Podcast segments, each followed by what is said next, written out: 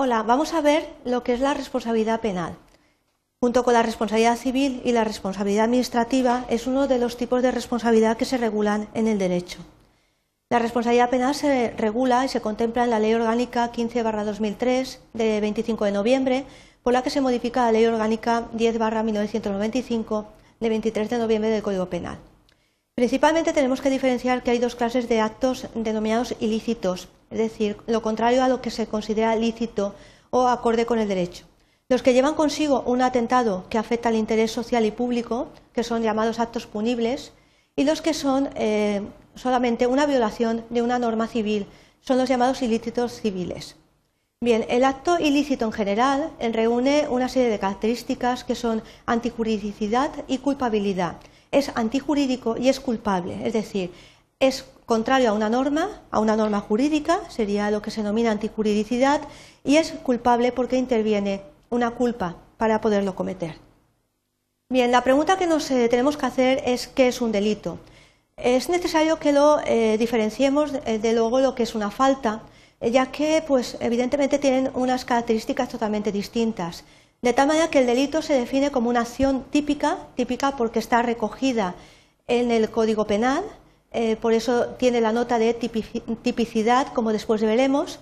Es antijurídico porque está eh, violando una norma, es contrario al derecho y es culpable, ya que evidentemente se está convirtiendo eh, mediante un acto culposo y está sometido a lo que se denomina sanción penal. Es decir, el Código Penal nos va a indicar qué tipo de pena se le va a aplicar cuando se comete un delito determinado. De tal manera que eh, pues, eh, todas estas eh, circunstancias, estas características, es lo que nos dice que es punible, lo que se denomina punibilidad. Bien, las características del delito son la actividad, es un acto, pero ojo, porque también tenemos que tener en cuenta que no solamente se van a castigar o se va a considerar un delito el acto sino también la omisión, por ejemplo, la omisión del deber de socorro, el no asistir a una persona. Tipicidad, porque debe estar determinado como ilícito en la ley, debe estar reconocido y recogido en una norma, en este caso el Código Penal. Antijuridicidad, porque debe de ser contrario al derecho, debe de ir en contra de una norma. Imputabilidad, porque debe de ser posible atribuirlo a una persona que pueda ser responsable del acto, ya que si no se le puede atribuir a ningún responsable no podrá ser imputado.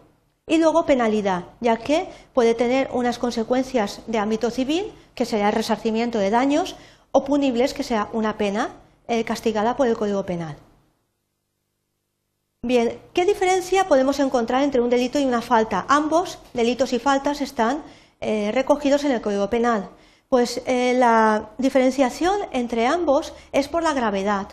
Los delitos se castigan con penas graves o menos graves, sin embargo las faltas se castigan con penas leves. Solamente son punibles y por tanto eh, se establece en el ámbito del delito el delito consumado y la tentativa de delito.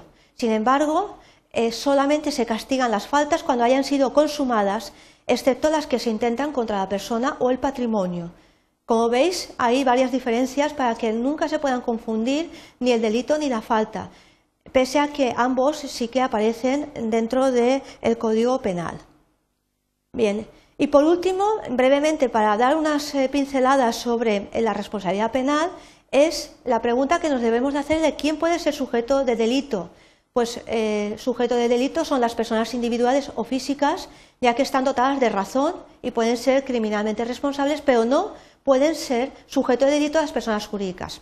Bien, la pregunta que lógicamente eh, nos tenemos que hacer todos es decir, bueno, y es verdad que en alguna ocasión eh, se ha visto que se ha producido eh, un delito por parte de un ente jurídico como una sociedad. Bien, esto significa que las personas jurídicas en sí no son sujetas de delito, pero la persona física que actúa de administrador de derecho o de derecho de una persona jurídica en nombre y representación legal o voluntaria de otro, responderá personalmente, es decir, va a responder la persona física por la persona jurídica. Por ello, evidentemente, no se va a quedar sin castigo el delito que se haya cometido a través de la actuación de la persona física como administrador de una sociedad mercantil.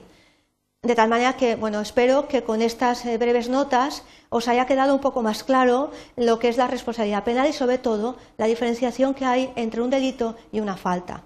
Muchas gracias por vuestra atención.